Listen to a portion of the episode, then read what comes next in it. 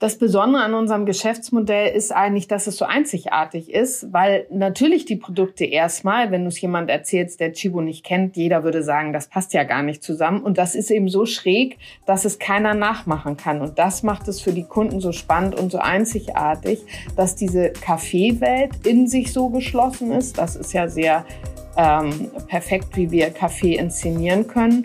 Aber die Non-Food-Welt ist eben auch eine einzigartige Non-Food-Welt. Und es ist eben nicht, wie viele andere es machen, irgendwie mal hier, mal da irgendeine Aktionsware oder ein Sonderposten oder irgendein Artikel, sondern es ist eine wöchentlich wirklich abgestimmte, komplett inszenierte Produktwelt. Und das macht wirklich weltweit kein anderes Unternehmen. Heute durfte ich wieder einen ganz besonderen Gast an der Handelbar begrüßen. Wipke Bacher war bei uns, Managing Director Chibo, wo Kaffee Aktionsware trifft. Wir haben intensiv über die aktuellen Herausforderungen gesprochen, von Innenstädten bis hin zu Plattformen. Und wir haben darüber diskutiert, wie Cross-Channel-Ansätze im Jahr 2023 funktionieren und funktionieren müssen. Und natürlich haben wir einen Blick nach vorne geworfen mit spannenden Perspektiven. Tolles Gespräch, aber hört selbst rein. Handelbar. Der Podcast des IFH Köln. Wir schenken Brancheninsights ein. Hallo und herzlich willkommen zu einer neuen Folge der Handelbar. Schön, dass ihr wieder dabei seid. Dieses Mal freue ich mich auf einen ganz besonderen Gast und eine Handelsexpertin zugeschaltet aus Hamburg. Wibke Bachor, Managing Director bei Chibo. Hallo Wibke. Hallo, grüß dich. Ich freue mich bei euch zu sein. Leider sind wir ja so ein bisschen räumlich äh, hier getrennt. Du im schönen Hamburg, ich hier im fast genauso schönen äh, Köln. Wenn wir uns jetzt um diese Uhrzeit, wir dürfen es verraten, kurz nach 16 Uhr ähm, an einen Tisch treffen würden, welches Getränk dürfte ich dir dann anbieten? Ist es dann der Kaffee? Natürlich ist es der Kaffee. Ähm, allerdings nicht mehr lange. Ich würde mal sagen, eine halbe Stunde noch und dann würde ich in der Tat wahrscheinlich auf dem Wasser schwenken. Aber solange es geht, trinke ich natürlich Kaffee. Sehr schön. Ich auch im Übrigen. Ähm, wir haben uns jetzt hier mal mit Wasser äh, beholfen. Das ist dann immer besser bei so einer Aufzeichnung, um dann tatsächlich auch in der richtigen Temperatur genießen zu können, weil das ist sicherlich auch ein Thema bei dem perfekten Kaffeegenuss. Aber bevor wir auf den Kaffee zu sprechen äh, kommen, äh, zu dir, Wibke. Was sollte man denn über dich wissen? Du äh, bist Geschäftsführer bei einem äh, renommierten Handelsunternehmen. Was willst du uns verraten, bevor wir dann äh, richtig in Medias Res gehen? Naja, das Wichtigste natürlich, du sagtest es schon, äh, Hamburgerin, äh, und zwar richtige Hamburgerin, da achten wir ja drauf in Hamburg hier geboren, aufgewachsen und zwar in dritter Generation. Und natürlich zwischendurch mal habe ich Hamburg verlassen. Ich war mal in Düsseldorf und so weiter. Aber bin natürlich gerne wieder nach Hamburg zurückgekehrt, wie die meisten übrigens, äh, die aus dieser Stadt kommen.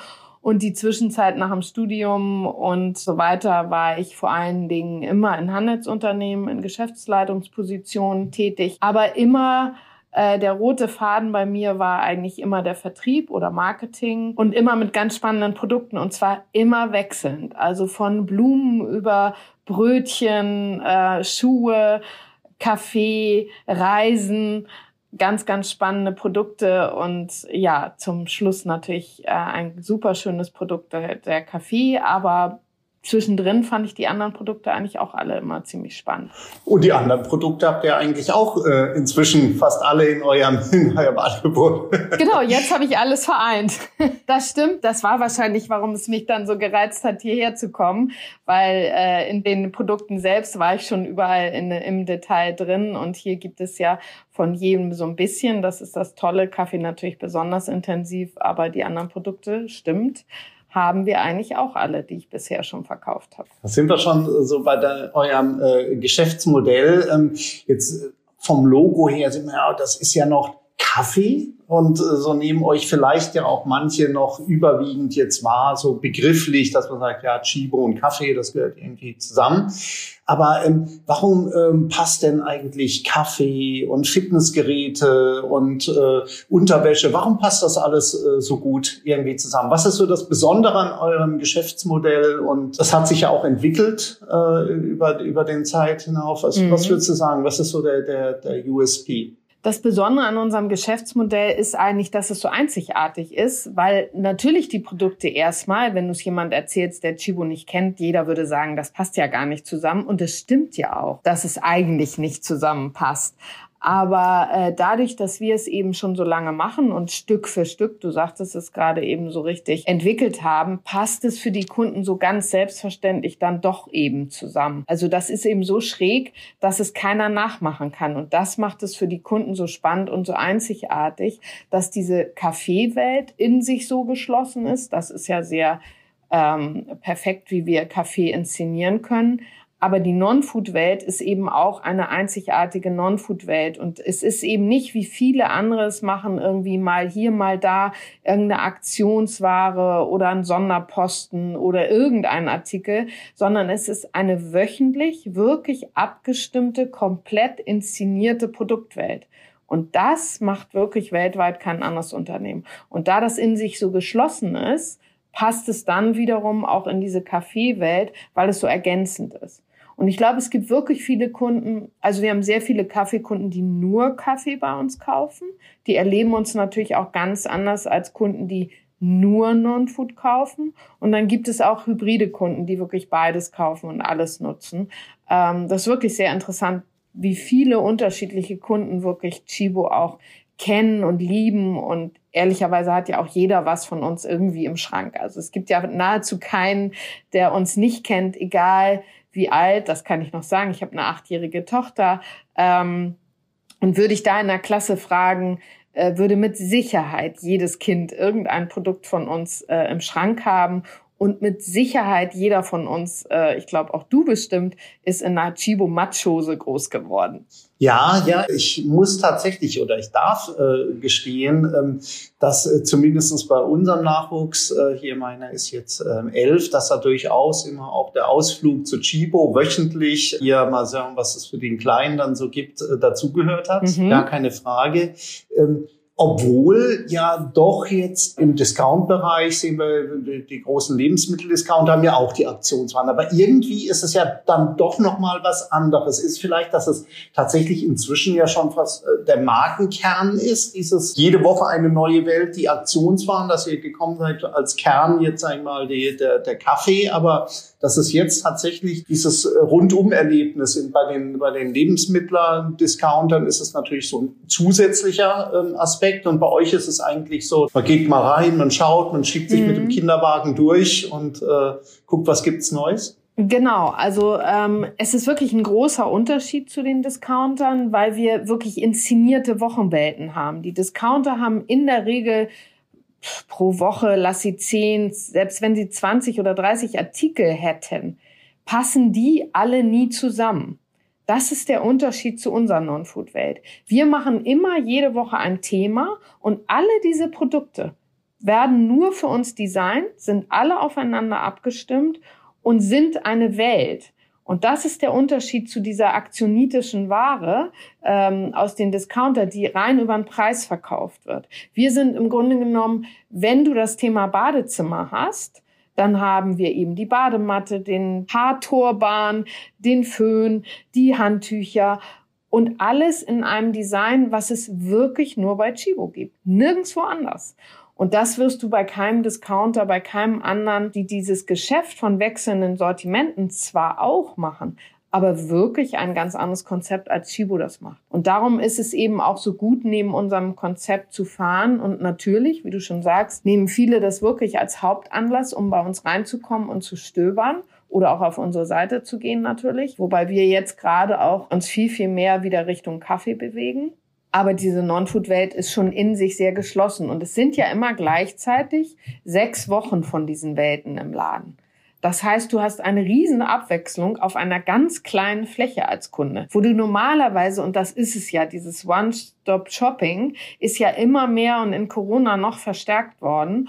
Und auf unseren kleinen Welten, wir haben manchmal acht Regale, sechs Regale, findest du aber trotzdem alles, was du fürs Badezimmer brauchst, weil wir genau jede Woche jedem Kunden zuhören und sagen, okay, es ist genau das Abflusssieb, was man braucht. Manchmal total banal. Eigentlich brauchst du es natürlich nicht, aber jeder hat das gleiche Problem. Und darum ist es so ein schöner Alltagslöser. Viele, die das hören, werden jetzt schmunzeln, weil es eben so ein kleiner Problemlöser ist, den wir da bieten, den du mal eben so mitnimmst. Absolut, den ich auch schon mitgenommen habe. Also Kuratierung kann man, glaube ich, auf genau. jeden Fall äh, von euch lernen. Ansonsten muss ich natürlich noch Lanze brechen hier für die Kauf- und Warenhäuser. Wir hatten hier an der Handelbar auch den äh, Jens Diekmann, hier CDO von, von Galeria, auch schon mal äh, zu Gast. Die bewegen sich auch an der einen oder anderen Stelle, aber vielleicht eben, oder nicht nur vielleicht, höchstwahrscheinlich die meisten nicht in der Geschwindigkeit, wie es notwendig wäre. Da gibt es auch so kleinere Leuchttürme, wo man eben auch versucht, stärker, so wie ihr es ja macht.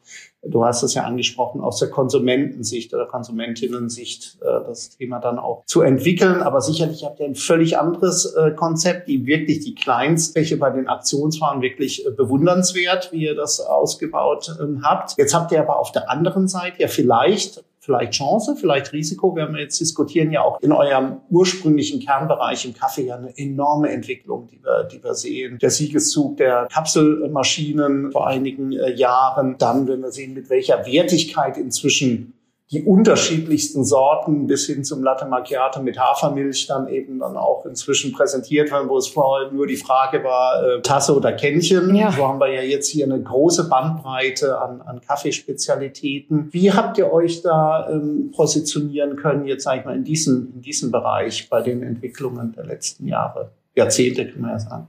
Also äh, Kaffee ist natürlich unser Kern und darum haben wir dieses Kerngeschäft ja auch äh, immer schon mitgeprägt und im Grunde genommen haben wir das Wort Spezialitätencafés schon äh, gehabt zu einer Zeit, da gab es das Wort eigentlich in Deutschland noch gar nicht und da gab es schon gar keine kleinen Coffeeshops, Coffeebars und sowas alles. Also unser inhabergeführtes Unternehmen ist ja sehr stark auf Kaffee ausgerichtet. Wir haben immer schon mit weltweiten Plantagen zusammengearbeitet. Als Nachhaltigkeit auch noch gar nicht Nachhaltigkeit genannt wurde, wurde schon sehr darauf geachtet, mit Kaffeebauern zusammenzuarbeiten, kleine Plantagen zu entwickeln. Was man alles nicht glaubt, weil man uns ja immer für groß hält.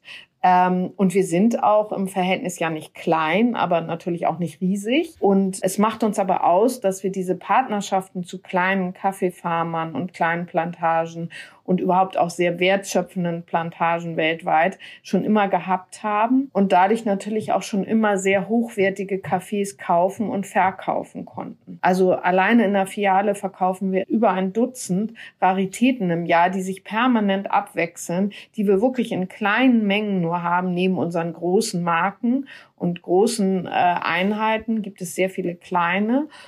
Und da begrüßen wir natürlich das, dass es jetzt so einen Kaffee-Hype gibt und dass eben diese kleinen Röster an allen Ecken entstehen. Das begrüßen wir sehr, weil es einen ganz anderen Fokus auf dieses Produkt gibt, weil es plötzlich Trend ist, weil es hip ist, weil junge Leute sich dafür begeistern, weil die Kaffeezubereitung zelebriert wird. Guck mal, jeder von uns weiß, dass unsere Eltern, Großeltern Kaffee gefiltert haben. Heute feiern sich Hipster äh, für die verschiedenen Filter und äh, wie das durch diesen Filter läuft und ob das rotiert und ob das gerade durchläuft und wie mit welchem äh, Schwanenheizkessel man das da reingibt und so weiter. Und im Grunde genommen ist das der Ursprung des Cafés, der heute wieder gefeiert wird. Und das ist ja auch das Schöne bei Trends, dass sie immer irgendwo ihren Ursprung haben und eigentlich wieder zu feiern sind und die jungen Leute das eigentlich zelebrieren, was ihre Großmütter schon ganz selbstverständlich gemacht haben. Und das gefällt uns, weil natürlich dieser Kaffee und auch die Wertigkeit, man darf ja nicht vergessen, wir sind ja leider kein Land, und das bedauern wir hier sehr, was Lebensmittel sehr hoch wertet, sondern im ganzen europäischen Umfeld sind Lebensmittel sehr viel teurer. Und nimm mal die Italiener, wie die Kaffee, aber auch Nudeln und Pasteten und Cakes und alles ganz anders zelebrieren als wir. Und bei uns gab es eine ganz lange Zeit, wo nur der Preis im Fokus stand und nicht die Qualität. Und das hat uns eigentlich als Kaffeehersteller und, und äh, Kaffeeröster ähm, immer sehr wehgetan, weil Kaffee so viel mehr ist als ein Pfund Kaffee für unter vier Euro. Dafür kriegst du eigentlich keinen guten Kaffee hin. Und ähm, darum sind wir jetzt so begeistert, dass wir in eine andere, in eine andere Generation wiederkommen, wo der Kaffee wieder zu dem Ursprung zurückkommt, wo Qualitäten wieder viel mehr im Mittelpunkt stehen, wo man nach Rösten äh, wieder fragt, wie ein Kaffee geröstet ist, dass man wieder nach Ursprung sich erkundigt, dass man fragt, wie groß die Farm ist, dass man das nachvollzieht, dass man sich darüber Gedanken macht, wie viel so ein Farmer verdient an so einer Bohne, dass man Farmer wieder besser bezahlen kann. All diese Dinge, da geht uns das Herz auf und die wollen wir fördern und die fördern wir schon lange und von daher daher ähm, haben wir sogar auch äh, neben unserem eigenen Café mittlerweile auch kleine Röstereien auf unserer Online-Seite und verkaufen die auch. Obwohl man ja sagen könnte, wieso fangen die jetzt an, äh, ihren Mitbewerber zu verkaufen? Das sehen wir gar nicht, weil wir alle in eine Richtung arbeiten, dass Kaffee einen Stellenwert bei jedem bekommen, dass es nicht darum geht, die billigste Tasse zu machen und zu trinken, sondern die beste. Das ist, ein, ist mal ein äh, klares äh, Statement. Ähm, wie, ist das vielleicht so ein bisschen so äh, wie, wie beim Bier, wo man sagt, gut, diese Hausbrauereien, die kleinen Hausbrauereien, die tragen eigentlich äh, eher dazu bei, dass insgesamt das Produkt einfach als wertiger wahrgenommen wird, dass es näher äh, rankommt eigentlich zu den Konsumenten. Mhm. Aber wenn, da, wenn dem so wäre, würde es ja auch heißen, der Wettbewerb zwischen den Großen bleibt aber trotzdem äh, sehr intensiv, beziehungsweise wird vielleicht sogar noch intensiver hier. Und ihr habt ja, das kann man ja in dem Fall durchaus einmal zumindest sagen, Nespresso hat das ja auch gezeigt, wie man dann durchaus eine, eine Wertigkeit, zumindestens wenn ich mir das mal umrechne, was dann so eine Kapsel, was das dann so auf 500 Gramm dann eigentlich mhm. ausmacht, wie man so in den Markt rein verkaufen kann und den Markt ja doch ganz gut aufmischt. Absolut, absolut. Das muss man schon sagen. Immer noch ist, ist äh, bei Kaffee auf der einen Seite ein totaler Preiskampf. Das ist so. Leider wird der Kaffee natürlich auch vom Lebensmittelhandel als immer noch Lockprodukt genommen. Und da sind auch die meisten Kaffeehändler gar nicht so glücklich drüber, weil natürlich, wie gesagt, äh, der Kaffee als, als Pfund immer noch das ist, warum die ein oder andere beim Studieren der Blättchen sozusagen, äh, wer weiß, wie lange es die noch gibt, aber aber beim äh, Produkt, was im Angebot ist, der Grund ist, warum ich zu dem oder dem Lebensmittelhändler gehe. Und auf der anderen Seite gibt es diese Spreizung in den ganz hochwertigen Cafés, ob es die Kapsel ist, aber auch die absoluten Premium-Cafés als 250 Gramm Cafés und so weiter. Also Jetzt haben wir die Entwicklung in beide Richtungen. Wir haben eine totale Priorisierung auf der einen Seite, sicher auch ein Stück weit angefangen durch so ein Kapselsystem, wobei das gerade wieder so ein Trend ist, der eher durch die Nachhaltigkeit etwas verliert und mehr hin zum Vollautomat oder zum Siebträger geht, wobei hauptsächlich ehrlicherweise Convenience Vollautomat. Ähm, und damit natürlich wieder die Bohne ins Spiel kommt, weniger die Kapsel. Aber auch äh, wirklich dieser ganz, ganz starke Preiskampf, der letztes Jahr ganz, ganz schwierig war, weil das Produkt so wahnsinnig teuer geworden war. Also der Rohkaffee hat sich verdreifacht im äh, Ursprungsgebiet, der Preis für den Rohkaffee. Und wenn dann natürlich Angebote sind, die den Preis runterziehen wollen, das ist ein ganz schwieriger Marktmechanismus gewesen, den wir da hatten. Das entspannt sich zum Glück jetzt wieder so ein bisschen. Und wir sind ja einer der wenigen Kaffeehändler, das weiß auch nicht so jeder ungefähr, die auch auch da im Kaffeebereich ein einzigartiges System haben und dadurch können wir den Preis bestimmen im Kaffee. Und ähm, das gibt uns eine gute Position im Kaffeehandel und damit verhindern wir auch das ein oder andere Mal, dass es so turbulent nach unten purzelt, dass das Kaffeegeschäft wirklich nicht mehr rentabel ist. Und das äh, ist eine gute Position, die wir da haben, dass wir unsere eigenen Preise selber setzen können ähm, und damit natürlich auch überall den gleichen Preis für den Kunden verlässlich bieten können. Das geht aber nur, weil wir dieses einzigartige Kommissionsmodell haben. Jetzt gehe ich mal äh, davon aus, äh, Wiebke, dass jetzt bei den äh, Kaffeebereich, bei den Kaffeesortimenten jetzt keine großen Überraschungen jetzt im Laufe des Jahres äh, zu erwarten äh, sind. Aber bei den, äh, bei den Aktionswaren im Non-Food-Bereich ja sicherlich äh, schon.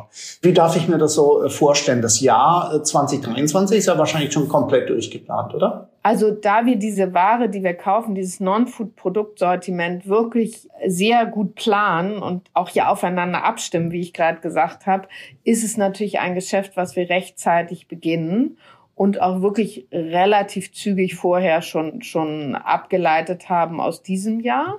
Also ich sage beispielsweise das Weihnachtsgeschäft, das ist ja jetzt abgeschlossen und natürlich muss jetzt das Weihnachtsgeschäft nächstes Jahr schon nahezu in den Tüten sein, damit wir dann auch die langen Lieferwege, die ja immer noch da sind, die mittlerweile sich zum Glück ein bisschen entspannen. Das hat uns ja die letzten zwei Jahre wahnsinnig viel Kraft und Zeit und Geld gekostet, dieser Lieferverzug und was wir da alles auf äh, in der ganzen Lieferkette an Durcheinander hatten. Das hat auch uns durcheinandergewirbelt, muss man ganz klar sagen.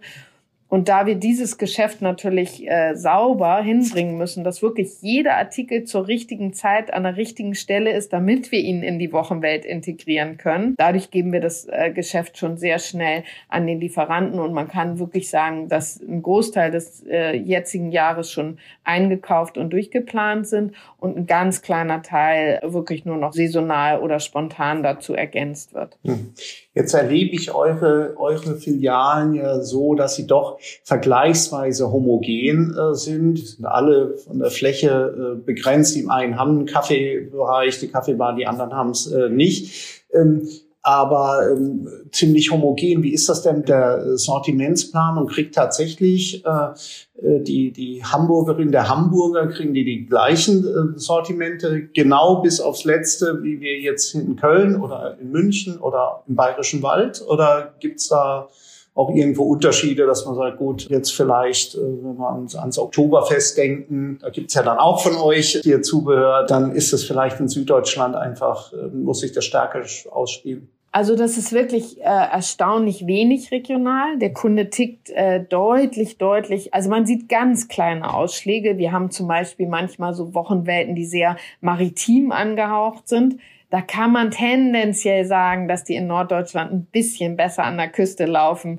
Also alles, wo man den Wind schon in der Nase hat, ein bisschen besser dieses Blau-Weiß-Rot vielleicht ankommt als im Süden. Aber es sind so kleine Nuancen, die wir natürlich auch über viele Jahre gelernt haben, dass wir dann die Produktive aussteuern. Ähm, aber die Vielfalt und die Breite, die richtet sich eigentlich wirklich nur nach der Größe des Ladens. Das Sortiment ist total durchorchestriert. Es sieht sogar in der ersten Woche in jedem Laden gleich aus. Also du kannst, wenn du hier in Hamburg heute in den Laden gehst und die erste Wochenwelt siehst, dann dürfte an dem gleichen Haken ähm, das Produkt hängen, was auch in Köln oder in München an dem Haken hängt, einfach um diese ganz klare Professionalität und auch diese, diese Vielfalt wirklich eins zu eins dem Kunden optimal zu präsentieren. Das geht nur durch eine ganz große Klarheit auch im äh, Vertrieb. Jetzt seid ihr ja ein klassischer Innenstadthändler. Jetzt sind ja viele Innenstädte äh, doch ziemlich unter Druck geraten, in der Pandemie natürlich erst recht, aber auch schon vorher haben wir ja in vielen äh, Standorten haben wir ja Frequenzrückgänge äh, gesehen. Jetzt besteht ja ein Stück weit ja auch die, äh, die Gefahr, sag ich mal, so in Sippenhaft äh, zu kommen. Äh, andere vielleicht ihren Job dann auch nicht so gut machen, sind nicht mehr so attraktiv, deswegen gehen die Leute weniger in die Innenstadt, dann kommen sie halt auch seltener bei euch äh, vorbei. Ähm, wie groß ist das Problem äh, für euch? Ich, immer, ihr messt ja doch sehr, sehr viel, äh, sehr stark versucht, diese Effekte frühzeitig dann auch zu erkennen. Oder sind die so, starke Leuchttürme, dass man sagt, gut, selbst wenn drumherum einiges wegbricht. Die Kunden, Kundinnen gehen halt doch dann sehr zielgerichtet äh, zu euch hin. Ja, also schön wäre es, wenn wir ganz unabhängig von anderen wären. Und da kommt es auch wieder zu dem Thema von vorhin. Ich meinte das mit aller Wertschätzung über die Kaufhäuser, dass ich gesagt habe, da ist so ein, eine Notwendigkeit, auch diesem Trend mitzugehen. Und natürlich wünsche ich mir, dass die alle überleben und auch ihren Weg finden. Denn ganz, ganz ehrlich, gerade wie du sagst, wir leben von einer funktionierenden Innenstadt. Eine Innenstadt mit leeren Fronten und gerade Großflächen, die leer stehen, da macht sich ja ein ganz schlechtes Bild Bild sofort äh, bemerkbar. Und dann fühlt sich die Kundin und der Kunde auch gar nicht mehr wohl. Und dann kommt er natürlich auch weniger zu uns. Und von daher ähm, bin ich natürlich an einem ganz funktionierenden Umfeld auch groß äh, interessiert. Aber du hast natürlich recht. Wir haben alle in den zwei Jahren durch diese Schließungseffekte und wir messen die Frequenz in 550 Läden täglich. Ich kann dir also über jede Stadt genau sagen, wie viel gestern ähm, beispielsweise in Herne in dem Laden waren und äh, wie die Frequenz da zwischen 10 und 11 ausgesehen hat. Da sind wir schon sehr genau und haben auch sehr viel schon sehr rechtzeitig in solche Anlagen investiert, um einfach gute Prognosen machen zu können. Ja, und, und äh, darum sage ich, wir leben sehr davon, dass das Umfeld mit funktioniert. Und wir haben zum Glück schon ähm, weit vor der Pandemie begonnen, ähm, unsere Mietverträge sehr gut zu verhandeln, dass wir sehr kurze, also sehr gute Flexibilität haben und kürzere Laufzeiten, so dass wir auch reagieren können, wenn einzelne Lagen, wir sind ja eigentlich immer in einer Top-Lage mit Chibo, das ist jedenfalls unser Anspruch. Und sobald die Lage abschwächt, stellen wir uns wirklich in Frage, ob sich das Geschäft noch lohnt oder ob es an einer anderen Stelle zu betreiben ist. Oder, und das wäre natürlich das Allertraurigste, wenn wir sagen, es lohnt sich da nicht mehr, was müssen wir dann tun? Äh, wo können wir den Kunden hinleiten? Gehen, geht es dann in ein Shop-in-Shop -Shop im Depot oder ähm, müssen wir uns leider aus gewissen Städten verabschieden? Ähm, aber wir sind jemand, die durchhalten. Wir glauben schon, dass wir als Leuchtturm auch funktionieren können. Aber natürlich muss ich auch sagen, die gemessenen Frequenzen sind deutlich in der Pandemie nach unten gegangen und zwar sehr deutlich, auch existenziell gefährlich, muss man leider so sagen. Nach dem ersten Lockdown, kann ich dir sagen, waren wir nach acht Wochen wieder auf 95 Prozent Frequenz. Das hätte kein Händler in die Knie gezwungen. Das Problem war, dass die Politik uns mehrfach die Türen zugeschlossen hat. Und mehrfach dann über so eine lange Zeit, dass dann die Kundin der Kunde leider auch die Lust da verloren hat und die Attraktivität nicht gesehen hat, einen anderen Weg gefunden hat. Zum Teil gut, zum Teil ja auch für die Kundin nicht so schön zu sagen, oh, ich kann jetzt nicht mehr meine gewohnten Shopping-Tage erleben sozusagen. Aber in den letzten Wochen vor Weihnachten kann ich dir sagen, ich war eigentlich auch sehr unsicher, kommt die Frequenz wieder zurück. Sie ist noch nicht wieder 100 Prozent zurück. Aber es gab Tage in, in dem Weihnachtsgeschäft, wo du gesehen hast, in Großstädten, dass die Frequenz total wieder zurückgekommen ist. Und auch die Bahnhöfe zum Beispiel, die waren auf die Hälfte runtergefallen durch Homeoffice und alles. Dann kam das 9-Euro-Ticket. Schwupps waren wir plötzlich bei 100 Prozent. Das waren andere Kunden auf dem Bahnhof. Vielleicht nicht mehr die, ich penne jeden Tag in, in die Stadt, aber es waren dann eben viel mehr Tourismus, viel mehr Aufenthalt in den Städten. Ich mache mal ganz günstig einen Städtetrip und das ist ja einfach eine Entwicklung der Zeit, die man auch dann nehmen muss, diesen Trend zu nehmen und nicht zu sagen, oh Gott, wie wäre es schön, wenn wir so eine Frequenz hätten wie gestern, sondern daraus das zu machen, zu sagen, okay, ich habe jetzt 10 Prozent weniger Frequenz, ich habe vielleicht auch 20 Prozent weniger Frequenz. Wie stelle ich mich um? Wie stelle ich mich darauf ein? Kann ich mein Geschäft umziehen? Kann ich umbauen und Attraktivität erhöhen? Und wir haben dadurch, dass wir natürlich drei Sortimentsbereiche haben, äh, kann ich dir sagen, hatten wir das Glück, dass wir diese Kaffeebar ähm, hatten und der Kunde hatte so eine Sehnsucht nach persönlichen Treffen, ähm, wie wir es auch gerade besprochen haben. Man will sich wieder treffen und wo trifft sich der Deutsche? Der Deutsche trifft sich auf ein Café. Und das ist das Gute. Wir haben wirklich, also beispielsweise gestern 170 Prozent nur in unserer Kaffeebar gemacht weil die Kundin, der Kunde zurückkommt, um sich zu treffen, um einen Kaffee zu trinken. Dann musst du damit andere Bereiche ausgleichen. Das geht natürlich nicht immer, aber du musst halt auch deine Flächen heutzutage anders bespielen und gegebenenfalls flexibel umbauen und bereit sein, dein Konzept und dein Geschäftsmodell darauf auszurichten, dass der Kunde eben nicht genauso wiederkommen wird wie 2019, aber damit werden wir uns im Handel alle auseinandersetzen. Jetzt stellen wir äh, in unseren Studien ja fest, dass auch ein Problem generell für den Handel, aber ich könnte mir vorstellen, dass es auf euch auch ganz besonders zutrifft, dass äh, nicht nur Frequenz dann auch zurückgeht an, an vielen Standorten, sondern dass die Kunden ja, äh, Kundinnen auch sehr stark in so einem Suchmodus sind. Die suchen ganz gezielt nach gewissen Produkten. Sie lassen sich seltener inspirieren, sondern ähm, sie brauchen halt vielleicht den Sieb. Und wenn ich jetzt diesen, diesen Küchensieb, den wir vorhin schon thematisiert haben, suche, dann würde ich ja jetzt nicht per se äh, erstmal bei euch suchen, sondern höchstwahrscheinlich bei einem äh, Unternehmen, das jetzt für euch auch in einer Plattform, die ja für euch wahrscheinlich auch zur Konkurrenz geworden sind, bei Amazon, wo ich sage, gut, okay, dann hole ich ihn äh, dort. Also müsst ihr doch mit eurem ähm, Omnichannel-System, wenn man so sagen äh, darf, ihr seid ja wenn man so will, ja auch so ein wirklich so ein Multi-Channel-Pionier jetzt äh, mhm. hier. Da müsst ihr doch da ganz konsequent versuchen, entgegenzuwirken und sagen, gut, okay, wir haben die Mechanismen, bei uns spielt Online und Offline äh, zusammen, wir inspirieren über alle Kanäle äh, hinweg. Ähm, ist das so eure, äh, eure, eure Strategie? Also die Rädchen müssen wirklich dann auch gut ineinander greifen und wir einfach akzeptieren müssen, wenn Kunden halt suchen, dann suchen die häufig auf dem Sofa Tablet in der Hand oder mit dem Smartphone? Absolut. Also äh, man kann wirklich sagen, ähm, äh, das haben wir schon immer eigentlich gut gespielt. Wir sind schon lange in allen Kanälen unterwegs. Fairerweise muss man sagen, natürlich nicht perfekt verzahnt. Das ist immer so, wenn du aus Kanälen wächst, dass ein gewisses Kanaldenken, Kanalhandeln auch äh, historisch gewachsen ist. Wir versuchen unser Bestes, den Kunden da durchzuführen und im Shop zum Beispiel, wenn ein Kunde in der Tat was gezielt sucht. Und zum Glück stehen wir für manche Kategorien bei den Kunden wirklich im Kopf, also für Problemlösungen, Alltagslöser, dann weiß er natürlich, dass wir das in dem Moment wahrscheinlich nicht im Laden haben zum Beispiel. Aber die Wahrscheinlichkeit, dass wir es auf der Online-Seite haben, ist schon relativ groß, weil das Sortiment online ja viel, viel, viel, viel größer ist als in dem Moment im Shop. Und wir ähm, sind dann natürlich auch in der Lage, entweder du bestellst es aus dem, aus dem Online-Shop in unseren Offline-Shop, also in die Filiale, oder wir bestellen es dir vom, vom Shop to Home, also dass wir es mit dem Kunden zusammen bestellen, weil wir auch sagen, Mensch, gucken Sie doch mal, ähm, wir haben das bei uns im Online-Shop, sollen wir Ihnen das nach Hause schicken, wollen Sie es hier abholen. Also wir bieten ihm da alle Kanäle an und entwickeln uns da auch noch.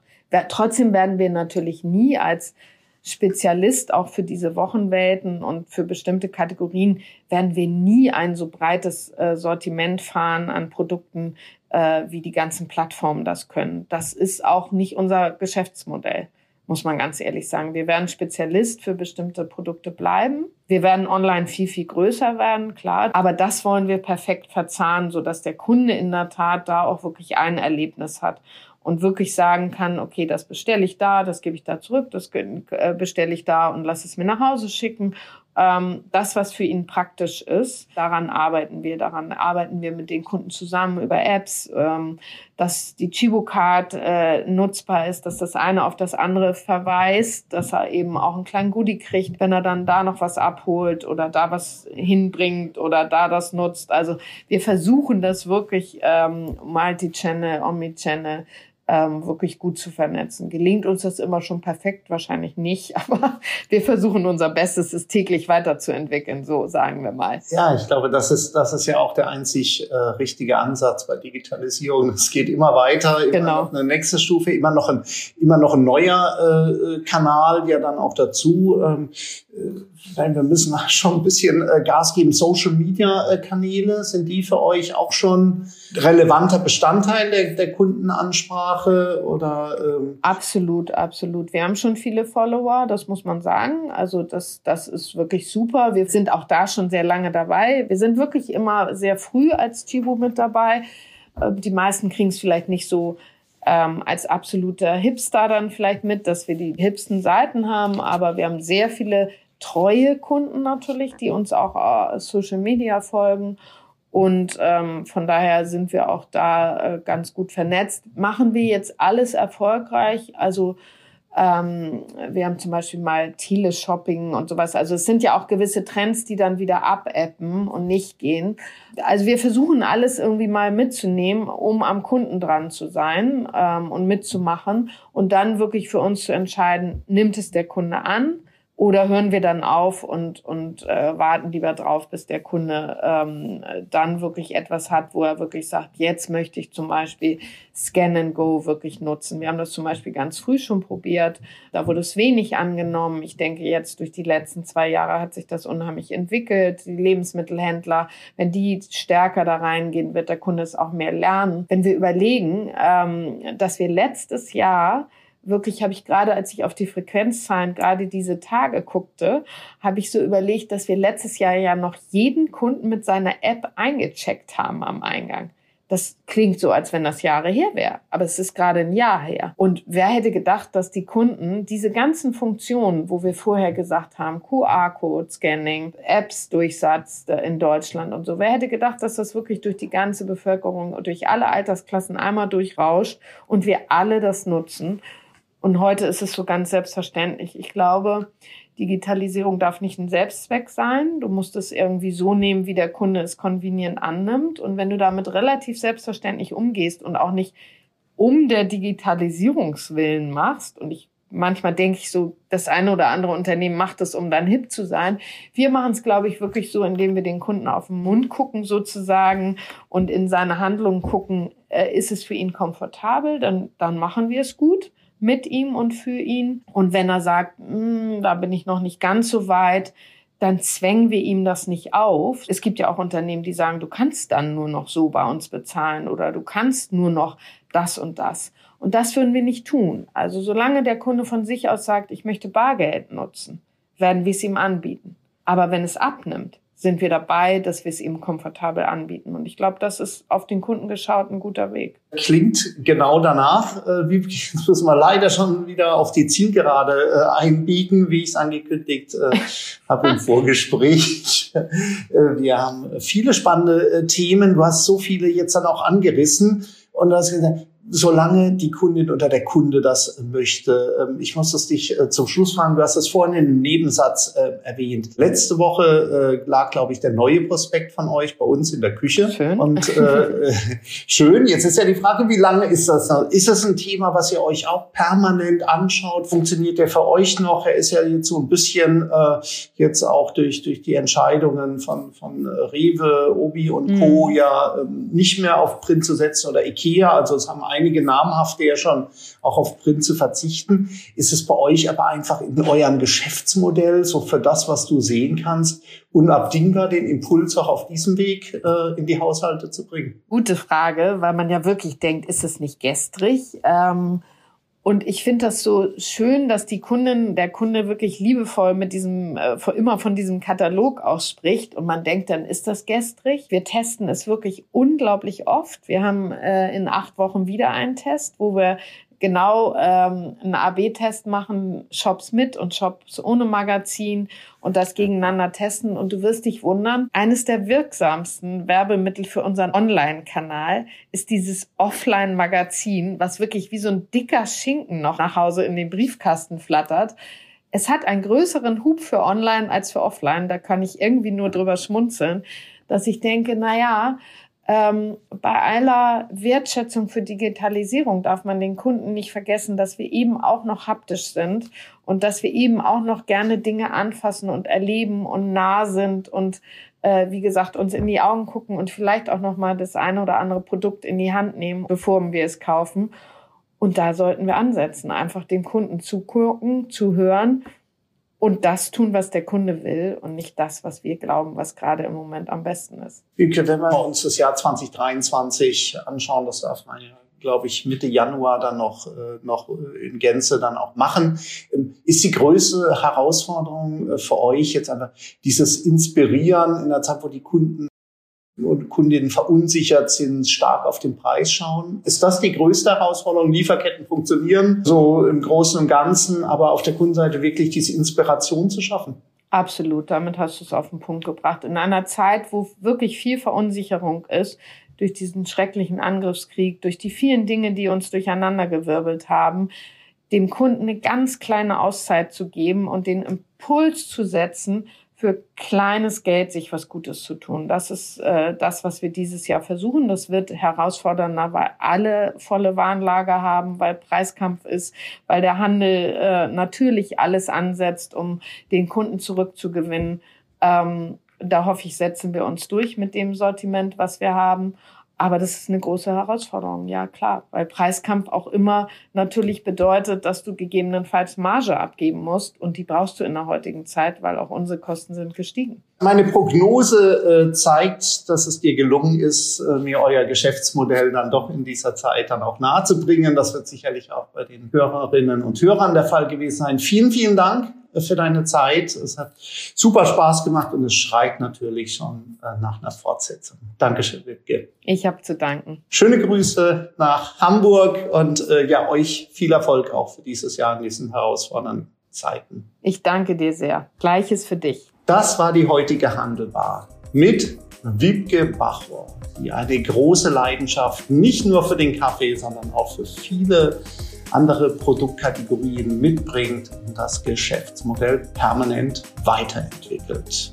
Und in 14 Tagen begrüße ich hier an gleicher Stelle Dr. Benedikt Erdmann, Vorstandsvorsitzender von Sönneken, mit dem ich auf die spannende Branche der Büroartikel blicken werde. Vor allem mit der Frage, was sich hier durch Corona-Pandemie, Homeoffice und Digitalisierungsschub verändert hat. Bis dahin hört euch gerne durch die bestehenden Folgen der Handelbar. Bleibt gesund, erfolgreich und zuversichtlich. Euer Kai Udetz.